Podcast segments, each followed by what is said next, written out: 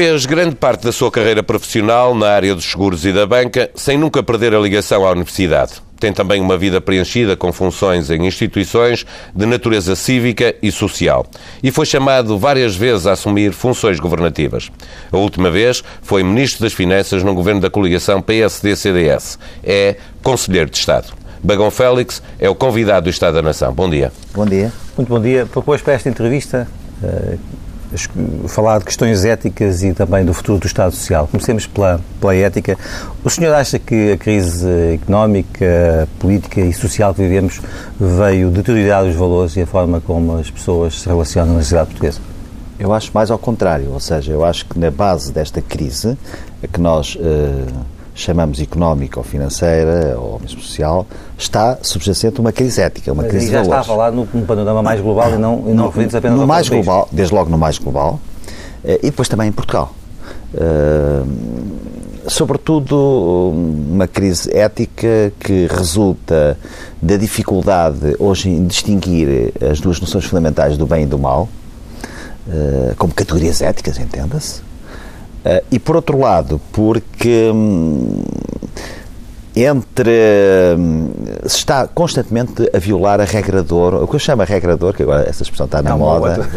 a regra de ouro ética, que é eh, os fins justificam qualquer meio. Isso não é, não é verdade. Eh, Seja nos negócios, seja na política, seja, Seja de casa, seja no Orçamento de Estado, seja onde for. Eh, E criou-se também um arquétipo de um terceiro tipo de, de atos que nem são considerados eticamente eh, adequados ou inadequados. Entre o bem e o mal criou-se os chamados, criaram-se os chamados atos indiferentes.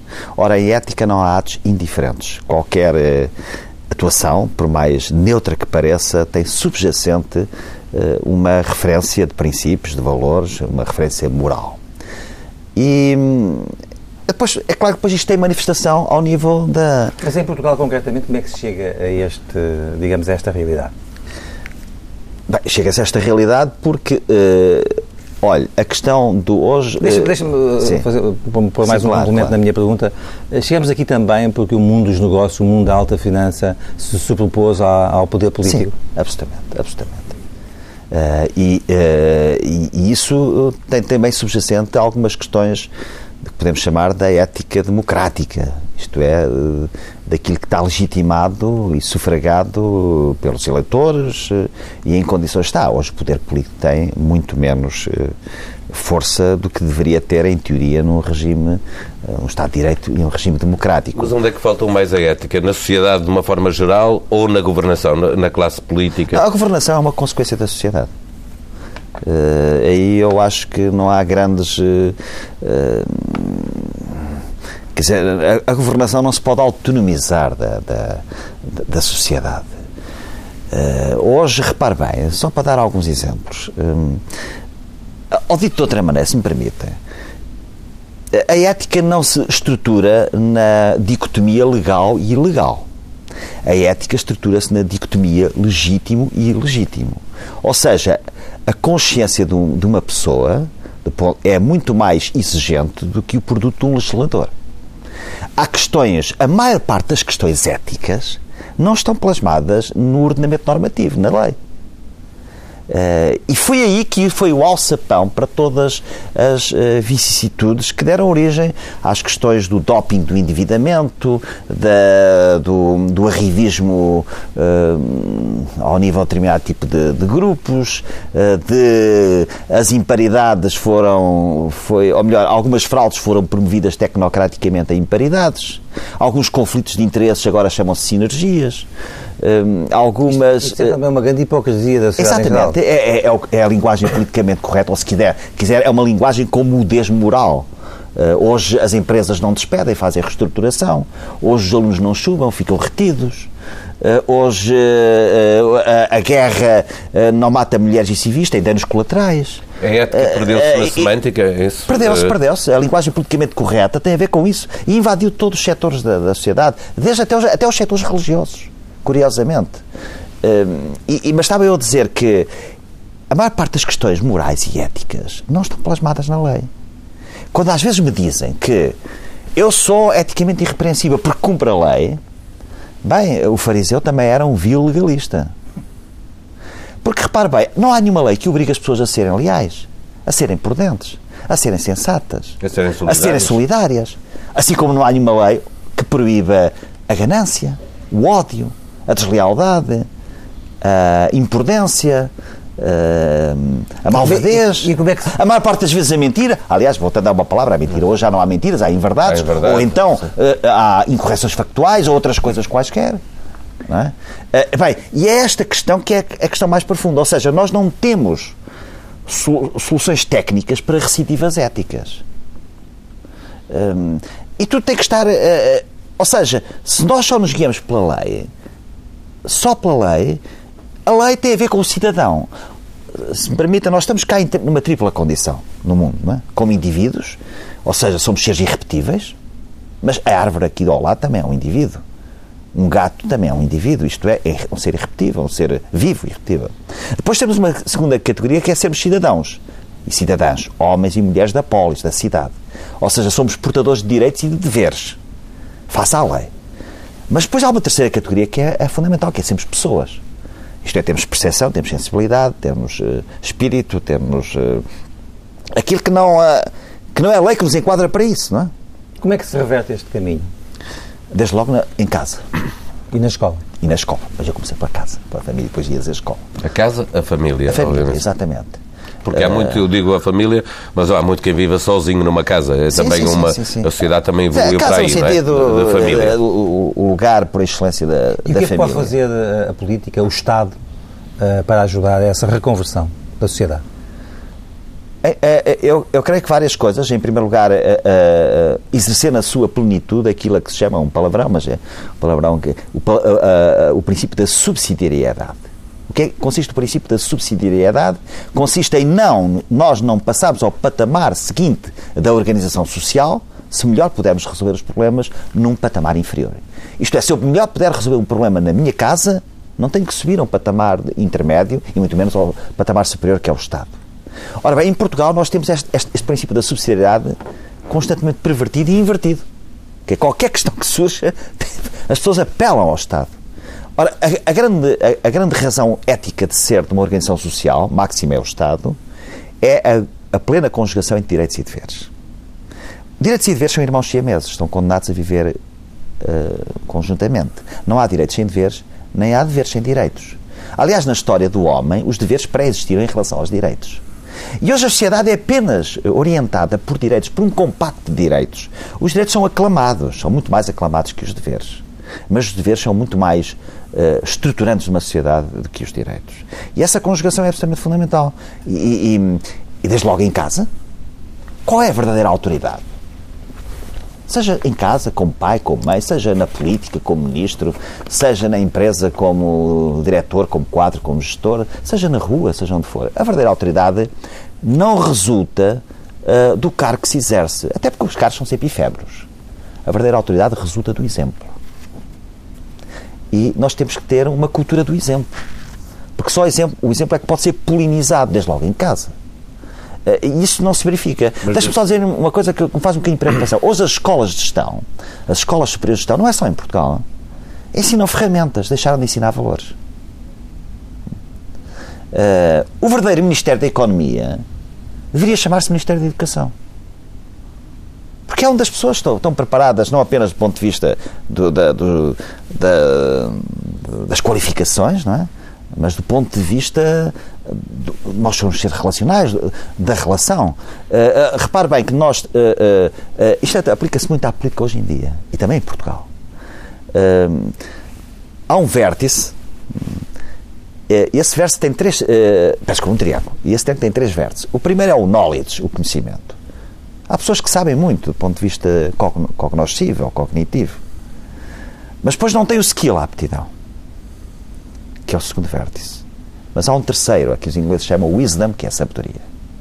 E a sabedoria é muito desperdiçada hoje em dia, nas sociedades contemporâneas. É tudo muito A sabedoria- imediato, eh, É. joga-se tudo nos resultados que se conseguiram. Ao short é É, uma cultura de curto prazo. Quando fala de sabedoria, a sabedoria é associada também à idade. se quiser, à idade, a que- os antigos chamavam ancianidade, não é? que é a mistura de velhice com sabedoria, mas eh, eh, não é apenas. também que a distingue do conhecimento. Repare bem, eh, conhecimento e hum,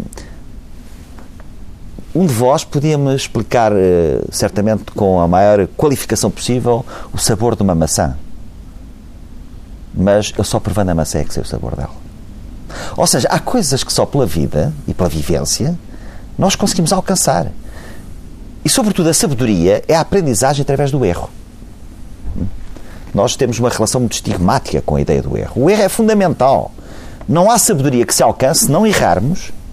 Como dizia Virgílio Ferreira, o erro é a verdade à procura de vez. Ou uh, se não errarmos, ou se não tivermos dificuldades. Nós só aprendemos nas dificuldades, nos obstáculos, Uh, no, no, no, nos é embates é... da vida, não aprendemos nas, no facilitismo. E porque isso é verdade, esta atual crise também não pode ser uma boa, uma boa forma de voltarmos a valorizar os princípios éticos e morais? Absolutamente. Uh, a pergunta que está a fazer, eu tenho pensado muito nela e acho que no meio das dificuldades todas e dos problemas todos uh, que uns suportam mais do que outros numa crise como a que atualmente atravessamos, eu acho que é uma oportunidade para um, as pessoas perceberem, para distinguirem a essência da aparência. Para distinguirem o que é útil do que é fútil e do que é inútil. Porque, afinal de contas, por exemplo, as famílias portuguesas estão endividadas em cerca de 150 mil milhões de euros. Desses 150 mil milhões de euros, 28%, 70% é crédito à habitação. Mas 28%, estamos a falar de 40 mil milhões de euros, são números do Banco de Portugal, estão relacionados com o endividamento eh, por razões de consumo corrente.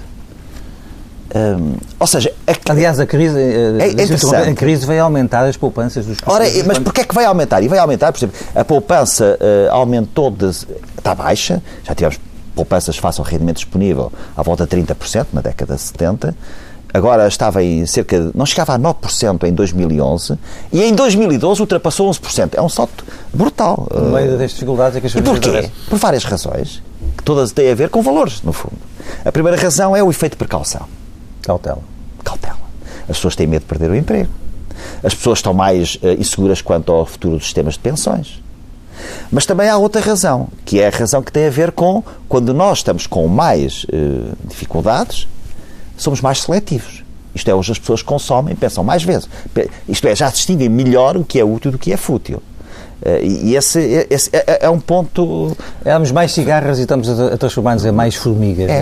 Está Isso é bom. Esta, acha que sairemos diferentes desta crise para melhor? Não, temos que sair. Temos que sair obrigatoriamente porque. Ehm, Mas vê sinais disso no seu dia a dia, no, ao seu redor? Vejo, vejo, vejo. É curioso. E, e acho que o governo não. E acho que o governo não tem aproveitado isso. No dia a dia, na rua, com as pessoas com quem nós falamos, com os nossos colegas e amigos, Uh, e eu falo com pessoas todas das classes sociais, aqui em Lisboa, até ao Alentejo, falo com pessoas simples, humildes, algumas não sabem ler nem escrever, mas as pessoas perceberam que não podem viver da mesma maneira. Ou seja, a solução da crise não é daqui a uns anos voltarmos ao aparentel dourado em que vivíamos antes. Mas deixa-me perguntar, certo? não temos... E acho que as pessoas estão conscientes disso. Uh, agora, o que não pode, uh, quer a sociedade, quer a governação, é transformar o desespero em desesperança tem que transformar o desespero, o desespero legítimo das pessoas, que não têm emprego, que viram a sua situação económica e familiar bastante depauperada, em situações de esperança e não de desesperança. Se não teme que, eh, quando voltarmos a ter crescimento económico, quando houver expectativas de que o futuro será melhor eh, e houver novamente essa esperança, que as pessoas voltem a cometer o mesmo erro, e, porque não é a primeira crise porque passamos e houve mudanças na sociedade, na forma de estar, que depois se repetem uma década à frente ou duas. Não teme que isso venha a acontecer? A sociedade contemporânea convida a isso, não é? Porque de facto é uma sociedade que vive apenas o dia seguinte. Eh, quando se fala agora de, de solidariedade intergeracional, eh, ela hoje é muito mais difícil de exercer porque, porque a sociedade está, está impregnada do, do, da ideia da, do dia seguinte, do curto prazo, etc. Há esse perigo, indiscutivelmente que há esse perigo. Em todo caso, eu acho que esta crise, e eu vivi também as outras, eh, no sentido não só como cidadão, mas também como no exercício da minha profissão, eh, eh, esta crise está a ser mais dura, mais longa, mais persistente. E eu acho que as pessoas agora. Uh, isto é, está a ser menos conjuntural, mais estrutural. E sendo mais estrutural, tenho esperança que uh, também muda a estrutura para o futuro. Não é uma esperança uh, a 100%, longe disso. Mas, repito, no fundo, voltando à pergunta que me fizeram no início, é que esta crise tem muito de ético, ou se quisermos para ser mais uh, formatados, de, de, de, é, é, também uma crise comportamental.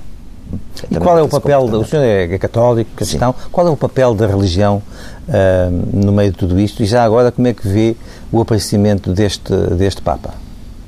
E que papel é que ele pode ter no meio desta crise? Não, vejo o aparecimento de, do Papa Francisco com, com muita esperança também com muita alegria, em termos de alegria na, expressão uh, religiosa. Nota que ele é diferente daquilo que. Nota, olha, desde logo há, há, há, uma coisa interessante. Eu, aliás, acho que a Igreja teve nestes últimos dois Papas, só para falar nos últimos dois, eh, uma sábia eh, mistura ou simbiose de um Papa alemão, profundamente conhecedor do ponto de vista teológico, que fez, aliás, um caminho muito interessante na busca de conciliação entre a fé e a razão mas mais afastado da vida? Uh, uh, mais distante, se quiser, uh, mais frio nesse sentido.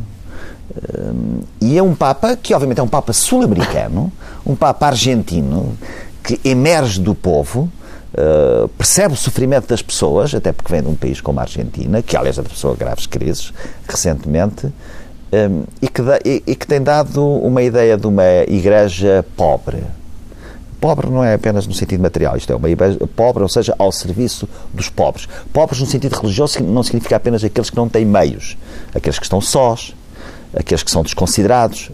Então, eu prefiro talvez a, expressão a escala dos últimos, dos últimos. E o senhor, como católico, como cristão, sente-se melhor uh, uh, liderado por um Papa com estas características? Do ponto de vista da, um, afetivo, da aproximação humana, de, de, de, de perceber que, que, que, há, um, há uma, como é dizer, há uma aproximação mais, mais, mais forte às pessoas e as pessoas sentem-se mais entusiasmadas, indiscutivelmente. Mas? Mas, uh, eh, um, eh, enfim, tem sempre receio do, do ponto a partir do qual uh, se possa entrar numa situação em que um, não haja aprofundamento de algumas questões religiosas. Ou seja, o que é que eu quero dizer com isto? A Igreja uh, não, é, um, não é uma instituição medida pelas estatísticas. Nem é um empreendimento para ter sucesso comercial, ou outra coisa qualquer. Uh, a Igreja, para mim, uh, ensinou-me a tentar a tentar descobrir, a tentar buscar na escuridão. Isto é, uh, na escuridão no sentido de. Um, nas trevas. Descobrir pela fé. Descobrir pela fé. E descobrir pela fé significa que eu tenho todos os dias muitas dúvidas. A fé alimenta-se da dúvida. Uh, e às vezes preciso que essa dúvida me seja, uh, me seja esclarecida. Nesse aspecto, gostei muito do Papa Bento XVI e da sua dos, a notável encíclica Caritas in Veritate. É uma, é uma encíclica absolutamente notável que faz uma síntese perfeita entre os problemas do mundo de hoje e a posição que um católico face à, à, à luz da fé deve ter uh, perante esses problemas. Uh, um outro tema que escolheu para esta conversa uh, é o futuro do Estado Social. ele tem sido muito discutido eh, porque a cada orçamento há, há, há cortes na, nas pensões e, portanto, a discussão tem sido muito uh, centrada no, no, valor das pensões, sim, sim, sim. Uh, mas acha que falta discutir o futuro do Estado Social de uma outra forma, aquela que apresentou esta semana o Vice-Primeiro-Ministro Paulo Portas, de que é preciso discutir o modelo de, de, do Estado Social que temos. Sim, acho que é preciso discutir o modelo de Estado Social que temos e deve-se discutir sem dois uh, graves vícios, sem me entender. Uh, o de manicaísmo, que é muito habitual na política portuguesa. Ou se é a favor ou se é contra. Às vezes não se sabe o que é. O, o maniquismo tem subjacente uh, o, uh, o, simplismo, passa a expressão, entre aspas, é? de, de, limitar as coisas ao branco ou preto. Uh, não, há, não há cores intermédias. E aqui temos que. Isto não é propriamente sou a favor do Estado Social ou sou contra o Estado Social. Uh, primeira, primeira não aspecto. vejo ninguém na sociedade portuguesa que, se declare contra o Estado Social. Sim, mas, não, mas, mas há uh, depois os partidos que entendem, que defendem de uma determinada maneira, dizem que os outros são contra o Estado Social. É, é mais essa perspectiva. A primeira, a questão da, deste, do maniqueísmo. A segunda, o segundo aspecto é a, a visão de hum, como é dizer, também de curto prazo, não é? Nós analisamos estas questões muito no curto prazo e com algumas falácias. Se me permite, eu ia falar, falar de algumas dessas falácias, na minha opinião, obviamente.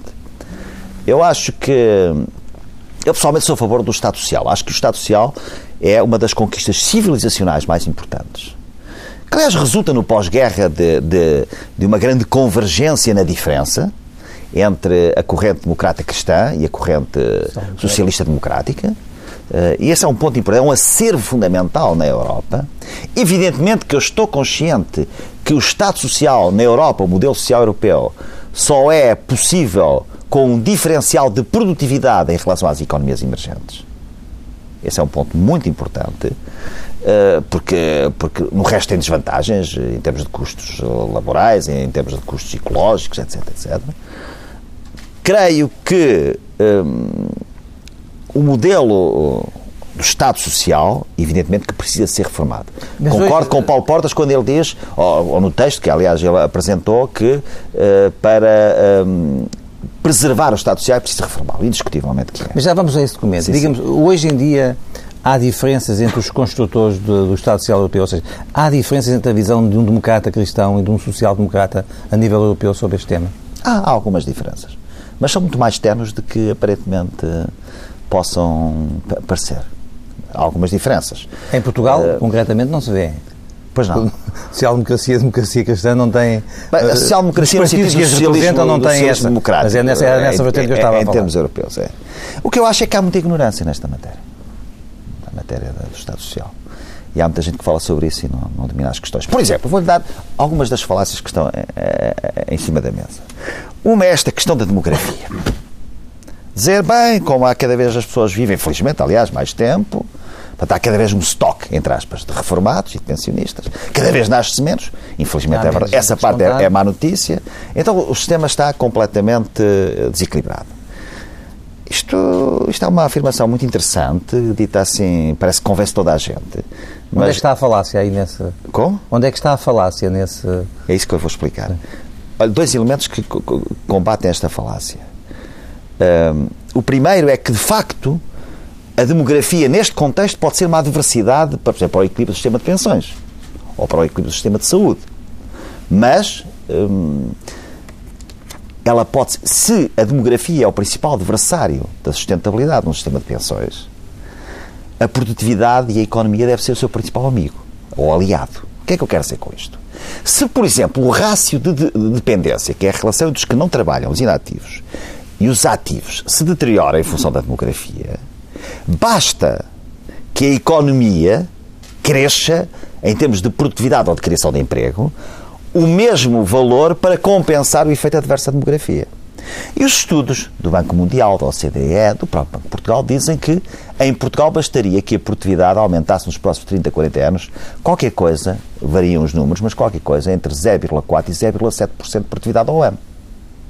Ou seja, no fundo, para as pessoas perceberem melhor em casa, uh, se há menos pessoas a financiar as pensões dos que já trabalharam, num contrato trigeracional, que também é um contrato ético, isto tem a ver com os cortes, com essas coisas todas, mas se de facto há menos pessoas a financiar mais pessoas reformadas, como é que se resolve isto? É se essas menos pessoas que trabalham trabalharem, tiverem uma produtividade maior para compensar pela criação de riqueza. Exatamente. É, é, estamos... é, só, só concluir. Isto é a primeira falácia. Ou seja, evidentemente, porque é que hoje, porque é que hoje uh, uh, se diz que o sistema de pensões a principal razão para o sistema de pensões hoje em dia estar em dificuldades não é a demografia, é o desemprego. O desemprego em Portugal, eh, eu fiz há tempos as, as contas e cheguei assim com conclusão. Já agora permita-me que as repita aqui. Neste momento nós temos no Orçamento de Estado para 2013, e vai ser ultrapassado, mas vamos supor que fica assim, subsídio de desemprego de 2.700 milhões de euros. Isto é, aumenta a despesa social. Agora vamos ver do lado da perda de receita, que no fundo é a mesma coisa. Uh, relativamente, e a perda de receita tem a ver com a perda de taxa social única por parte do desempregado e por parte da entidade patronal e perda de IRS, já não vou para a perda do IVA porque as pessoas têm menos dinheiro para consumir, daqueles que estão subsidiados e de cerca de 50 e tal por cento dos desempregados, que nem subsídio recebem. Às vezes não se uh, esquece esta componente das contas. São mais 3.900 milhões. E considerei aqui para este, neste exercício que fiz uma taxa de IRS de 10%.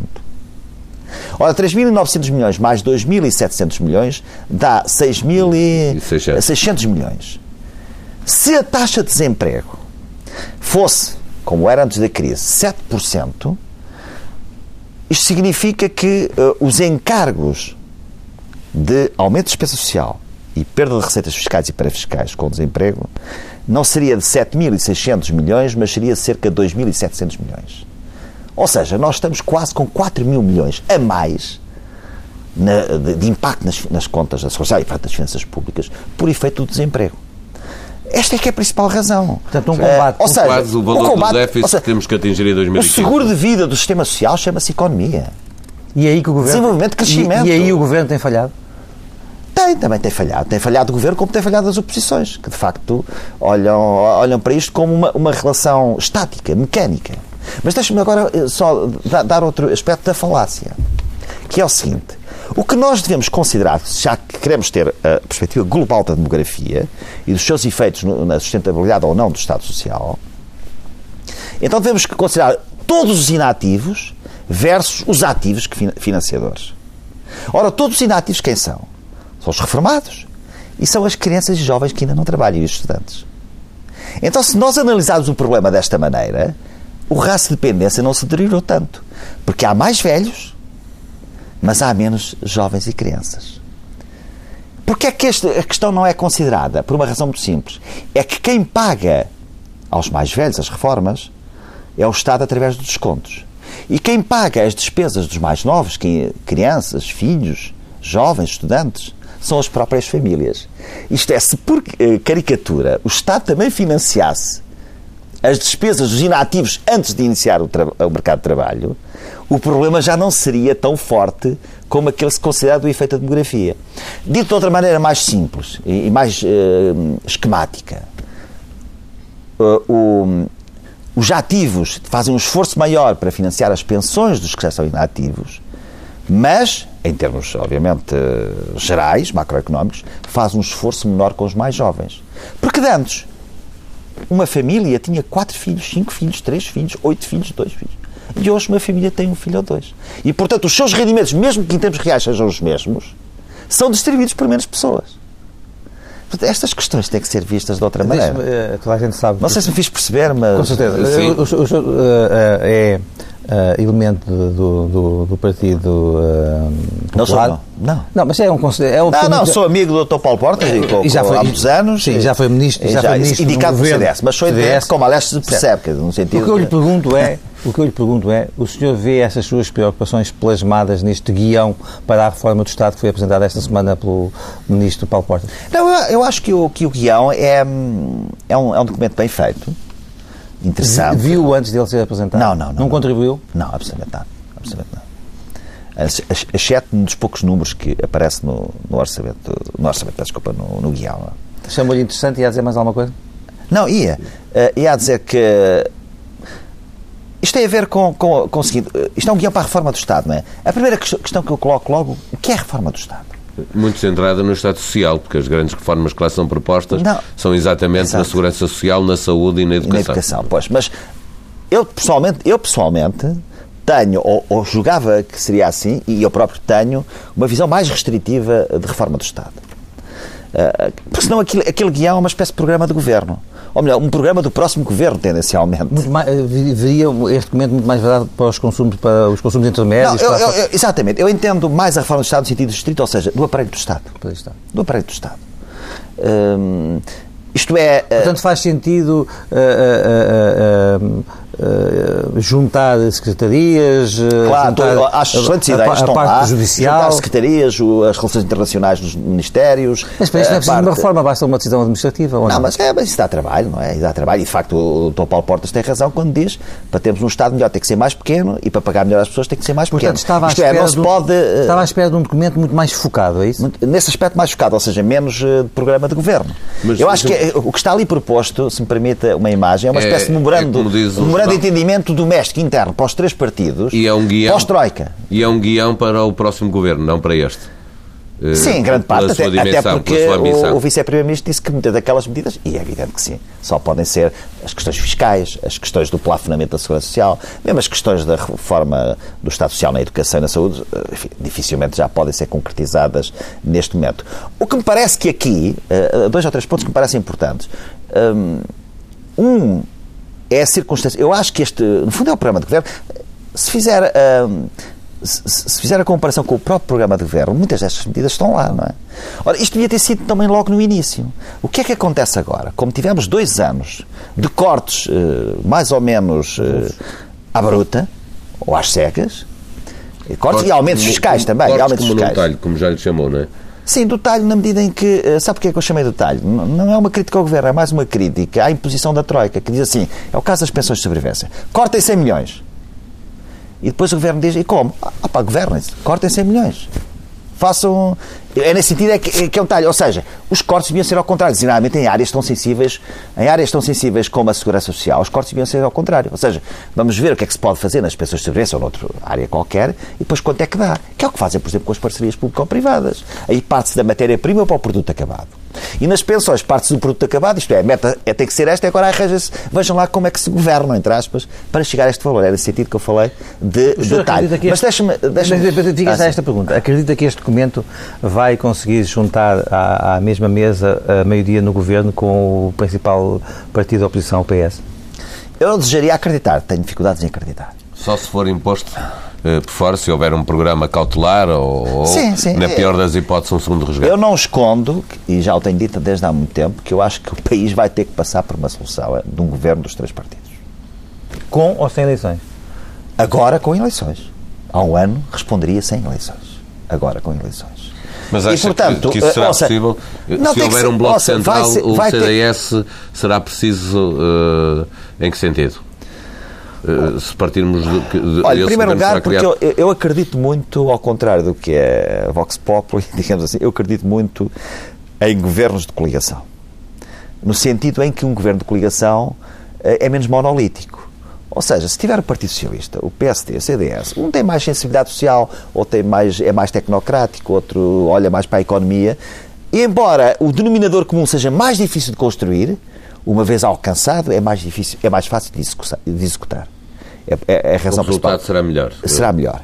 Isto, aliás, tem a ver também com o problema da reforma do Estado. Eu prefiro ser mais modesto nos objetivos, executá-los, e concretizá-los do que grandes linhas de orientação. Ou seja, eu preferia que dissesse assim, olha, a reforma do Estado é uh, simplificar... O que é que é a reforma do Estado? A reforma do Estado é simplificar a vida às pessoas e exigir que o Estado gaste menos para exigir menos impostos aos contribuintes mas não temo que nesta reforma do Estado, para além de estar lá aquilo que, que, que defende, que é do ter um Estado mais pequeno e, portanto, cortar na estrutura uh, do Estado, haja também um, um, corte muito significativo naquilo que são as prestações sociais que o Estado não, uh, tem isso, de garantir. Uh, sem dúvida. Acho que, enfim, era isso que eu exatamente ia referir há pouco, que era o seguinte.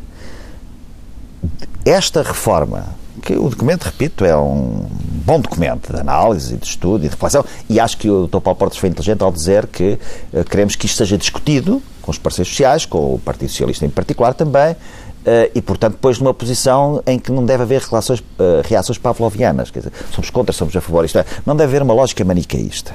Agora acontece que esta reforma do Estado, neste momento, ou alguns pontos que possam vir a ser concretizados, é muito mais difícil. Porquê? Porque. Mais um, difícil do que seria há dois anos sim, e meio. Sim. Porque repare bem, por exemplo, reformar um sistema de segurança social, depois de cortes mais ou menos arbitrários, de violação sistemática do princípio da confiança, de retro, retro, retroatividade de face a direitos eh, eh já formados ou, ou, ou, constituídos. Está a falar Enfim, das, das pensões já em pagamento, não é? Sim torna, introduz uma variável que é a variável da imprevisibilidade e da incerteza para o futuro. Ou, por exemplo, uh, dizer-se que uh, sabe que o principal uh, produtor de burocracia e de anti-reforma do Estado normalmente é o legislador. Não é? Eu costumo perceber que na mesma semana em que se fala de reforma do Estado, haja um Ministério que agora diz que não que não, não, foi, não é nada de muito concreto, mas o que é certo é que já estava nas Assembleias Regionais, segundo ali nos jornais, e estava na, em alguns parceiros sociais, um diploma sobre os cães ou os gatos que se podem ter em casa. Ou como há tempos, a possibilidade, eu não fumo, mas a possibilidade de proibir que os pais pudessem fumar quando ia com os filhos no carro, os filhos menores. Afinal de contas, isto é um Estado intermissor na, vida São das famílias. de bom senso que não devem eh, merecer preocupação do Estado na Claro, depois há mais fiscais, há não sei mais que, etc. Eu acho que o Estado tem que, tem que, sobretudo, concentrar as suas funções nas chamadas funções de soberania, nas funções de autoridade, de supervisão, de fiscalização, uh, e deve, uh, no Estado Social, ter uh, uma lógica de Estado possibilitador. Ou seja, um Estado que garanta a igualdade de oportunidades mas que não sufoque, não seja totalizante. Porque quando nós somos totalizantes nos objetivos, normalmente nem cobrimos o essencial uh, e às vezes temos uh, até a tentação de olhar mais para o acessório. Uma, uma, questão de atualidade também, uh, o Tribunal Constitucional, a fiscalização dos diplomas do Governo. Um, uh, o Ministro Paulo Portas uh, propunha também, nesse, nesse guião para a forma do Estado, que fosse colocada na Constituição a regra de ouro. Eu pergunto, isso não seria, uh, chamada regra ouro, isso não seria uma limitação uh, da soberania portuguesa? Bem, Qual essa, é a visão que tem sobre isso? Essa limitação da soberania está a montante, ou seja, está na própria assinatura do Tratado Orçamental, ao facto de estarmos numa União Económica e Monetária. Mas não daria mais é... liberdade a um governo e a um Estado se a colocasse não na própria Constituição, Sim, como está agora, no, na Lei de Enquadramento Orçamental, que é, que é, uma, uma lei... Mas a proposta do Governo é concretamente que se, que se faça transitar para a Constituição. A minha opinião, muito sinceramente, é uma opinião neste momento dividida. Em primeiro lugar, concordo com os argumentos apresentados, por exemplo, do Sr. Presidente da República, dizendo que não podemos pôr na Constituição uh, uma, um propósito que, uh, de, de, variáveis que muitas vezes são endógenas e que às vezes não podemos responsabilizar os agentes políticos por uma situação que não é totalmente controlável. Nesse aspecto, tem razão. Por outro lado, e porque me fez a pergunta relativamente ao Tribunal Constitucional, o facto de estar na Constituição implica mais reforçadamente que o Tribunal Constitucional deva ter em conta isso e não apenas os princípios da proporcionalidade, da proteção da confiança, da igualdade, etc. Uh, uh, ou seja, o verdadeiro propósito é esse. Eu, uh, eu não quero fazer processo de intenção, mas pelo menos eu vejo assim a situação. É, é, é dar... Mas eu, eu, estou dividido. Mas estou dividido, mas se tivesse que hoje optar optaria por manter a situação atual, que é, uh, pelo menos nos próximos tempos, na lei de, de, de hum, como é que se chama? Discussão orçamental. Uh, não é discussão. Não, enquadramento. A lei de enquadramento orçamental, a LEO.